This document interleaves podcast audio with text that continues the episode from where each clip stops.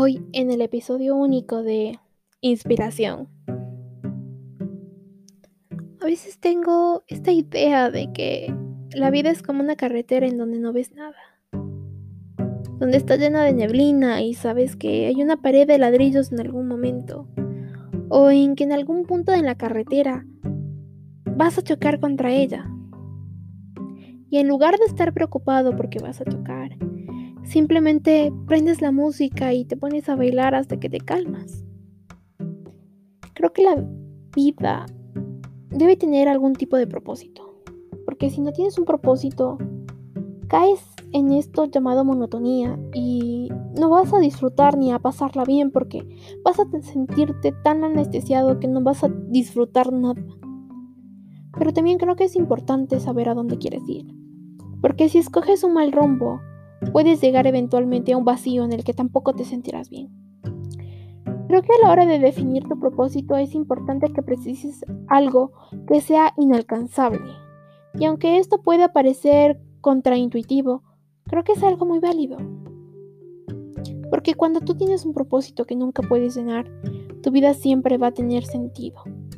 Vas a sentir que tu vida va a valer la pena ser vivida. Sin embargo, cuando tu propósito es un evento que puedes llegar a cumplir eventualmente, una vez que lo cumplas, vas a estar al borde del precipicio, vas a empezar a cuestionar muchísimas cosas. Cosas que hiciste en tu vida y que no. Y vas a encontrar una, razón por la cual realmente vivir. Por la cual realmente vas a seguir.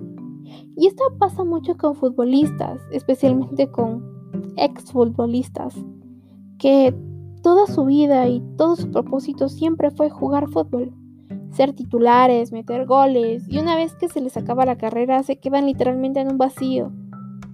Entran en una depresión muy grande y pasan el resto de su vida recordando los momentos en los que fueron futbolistas, lo cual es algo estúpidamente triste, porque normalmente se retiran como a los 35, 38 años. Y si los futbolistas se mueren como los 70 u 80, significa que la gran parte de su vida consistió en recordar en un momento en que ellos creían que eran felices. Y ese es el gran problema, de definir un propósito de forma superficial y vacía. Porque cuando puede ser cumplido a grandes rasgos, mueres. Y yo creo que en gran manera hay dos tipos de propósitos a los que tú puedes aspirar y son dos acercamientos diferentes que funcionan para dos tipos de personas totalmente opuestas.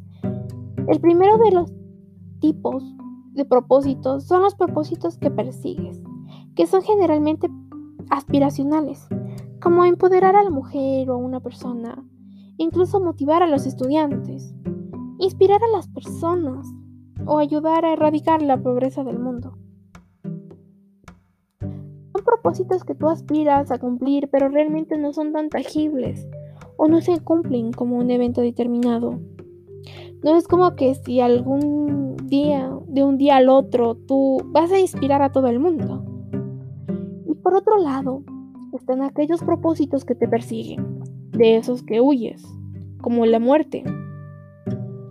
Este tipo de propósito, por mi tipo de persona, es el que más me ha atraído el que más me ha inspirado. Y curiosamente la muerte me inspira. Es tan curioso que la muerte, la vida, mi vida. Definitivamente no soy la persona para decirlo, pero es algo que se ha mencionado desde muchísimo tiempo atrás. Los filósofos estoicos como Marco Aurelio o Epicteto hablan ya de esto. De hecho, hay como un recordatorio estoico, que es la frase de memento memori. Y esta frase quiere decir literalmente recuerda la muerte, recuerda que te vas a morir. Y para muchas personas este es un recordatorio constante. La muerte parece algo oscuro o masoquista, porque estarte recordado constantemente que te vas a morir y el que no, debes disfrutar la vida. Pero creo que las personas que lo interpretan así no entienden muy bien el cómo o el por qué, pero Creo que la principal razón para usar la muerte como una motivación o como un propósito es crear un sentido de urgencia en tu vida que te motive a hacer las cosas. Hay un ejemplo que usa Neil deGrasse Tyson, el astrofísico que a mí me gustó mucho y habla sobre cómo precisamente la muerte le da significado a la vida. Y él dice que hay una diferencia muy grande entre que te regalen una flor de plástico y una flor de verdad. Porque el hecho de saber que la flor natural tiene un tiempo definido, que no va a durar para siempre y que eventualmente se va a morir, hace que le des un valor intrínseco mucho más grande que la posición. A que citaras una flor artificial que sabes que va a durar virtualmente para siempre y que no tiene una fecha de caducidad. Creo que al mismo tiempo pasa con la vida. Si no tuviéramos una muerte asegurada, probablemente la vida no podría tener el valor porque el tiempo sería infinito, lo que hace que nuestro recurso de tiempo sea tan valioso ya que es escaso. Eso es que vamos a vivir como 80 años y el universo tiene como 13 mil millones, entonces la muerte se justifica el levante de todas las mañanas y el disfrutar al máximo tu vida, porque es un porcentaje mínimo de lo que el universo ha existido. Y ahora hay un libro llamado X de Becker que también me gustó mucho, que de hecho lo saqué de una película detrás de un póster, que es sobre que el personaje principal llamado Woody Allen le da un libro a la protagonista femenina de nombre Venados Dedo, La negación de la muerte de Ernest Becker.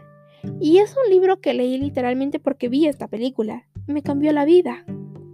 Este libro es una constelación de Freud que expresa que a grandes rasgos todo el comportamiento y la conducta del ser humano se da gracias a la energía sexual reprimida que tenemos todos dentro.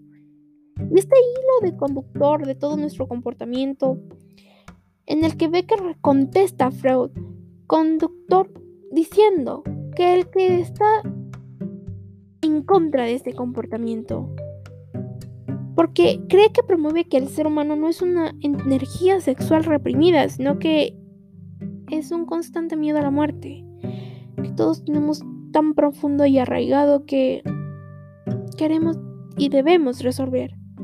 Y él dice que el ser humano es el único ser vivo consciente de su propia mortalidad, en el que el sentido que tú sabes como ser humano que te vas a morir y que el mundo va a seguir sin ti, que eventualmente te van a olvidar porque ni siquiera va a haber gente que te va a recordar en un futuro, ya que solamente tú como ser humano lo sabes.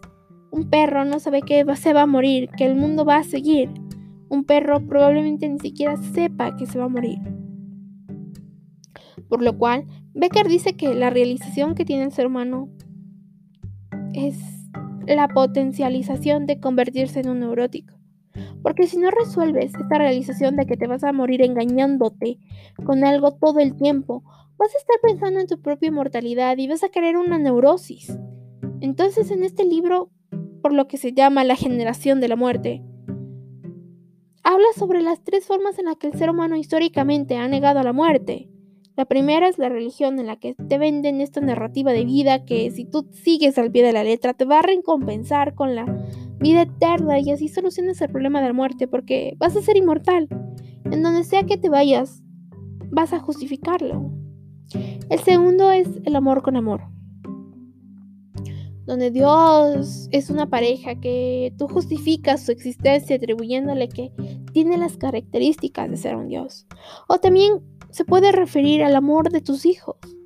El hecho de tener un hijo hace que tú sientas que vas a seguir vivo a pesar de que te mueras, porque tu legado, tu semilla, va a trascender tu muerte y vas a pasar tu sangre a esa criatura que ahora acabas de engendrar.